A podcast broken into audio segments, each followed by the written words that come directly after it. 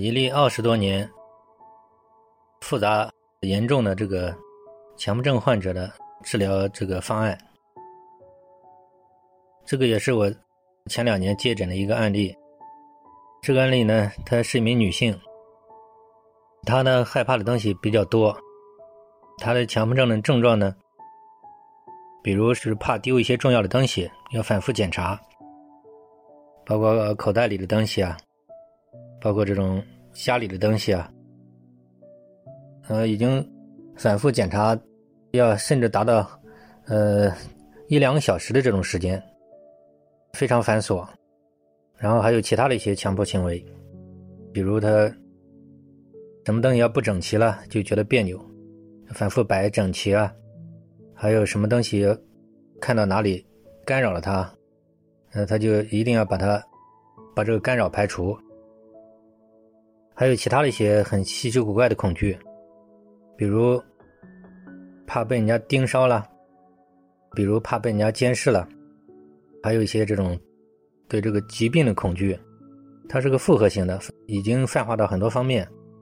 怕什么传染什么性病啦，什么艾滋病啦或什么的。他另外还有其他的一些工作上，嗯，因为他几十年了嘛，泛化的很厉害，各种强迫观念。还有说不清的头脑中的这种难受啊、强迫的一种情绪啊，到后边就吃药，然后演变成这种失眠啊，每天处在这种焦虑之中。这个案例的治疗呢，我首先给他用了反制法。反制法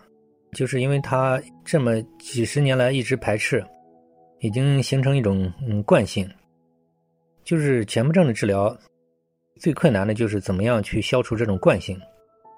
就是他排斥成习惯了，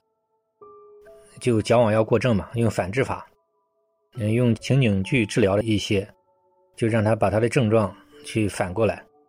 呃，就是有时候是让他去表演出来，然后就是做了一些突破式的这种反向轰炸训练，然后大概用了，因为他的问题很严重，大概用了将近一个月左右的时间。他的症状就基本恢复到正常范围了，就大量的突破训练，就是设计方案，就指导他这种训练，整个过程都是通过电话来指导他自己操作执行的。最终他这个情绪反应恢复，最终释放掉，恢复到正常范围。在中间呢，穿插了认知治疗，以及他对这个症状的认识，还有他内在很多的卡点，很多的这种冲突点。内在有很多卡住的地方，给他一一给他进行疏通，然后他自我的反馈就是内在越来越舒服，就是因为他以前很痛苦嘛，太焦虑了，因为内在就是卡点太多嘛。后来主要的东西通过各种手段给他疏通了之后，然后他自我感觉到就心里就觉得很快乐嘛，很自在。后边呢又协调他处理了这个生活当中的一些一系列堆积的问题。因为这一问题也导致了他的焦虑，有了焦虑就会加重他的症状。总之，他这个进行了复合型的综合治疗，大概也是不到半年左右吧，就基本上得到康复。他这里面有个治疗的难点，就是怎么样对治掉他这个顽固的惯性。他以前就是呃用了好多年的森田疗法，顺其自然，为所当为，呃有效果，但是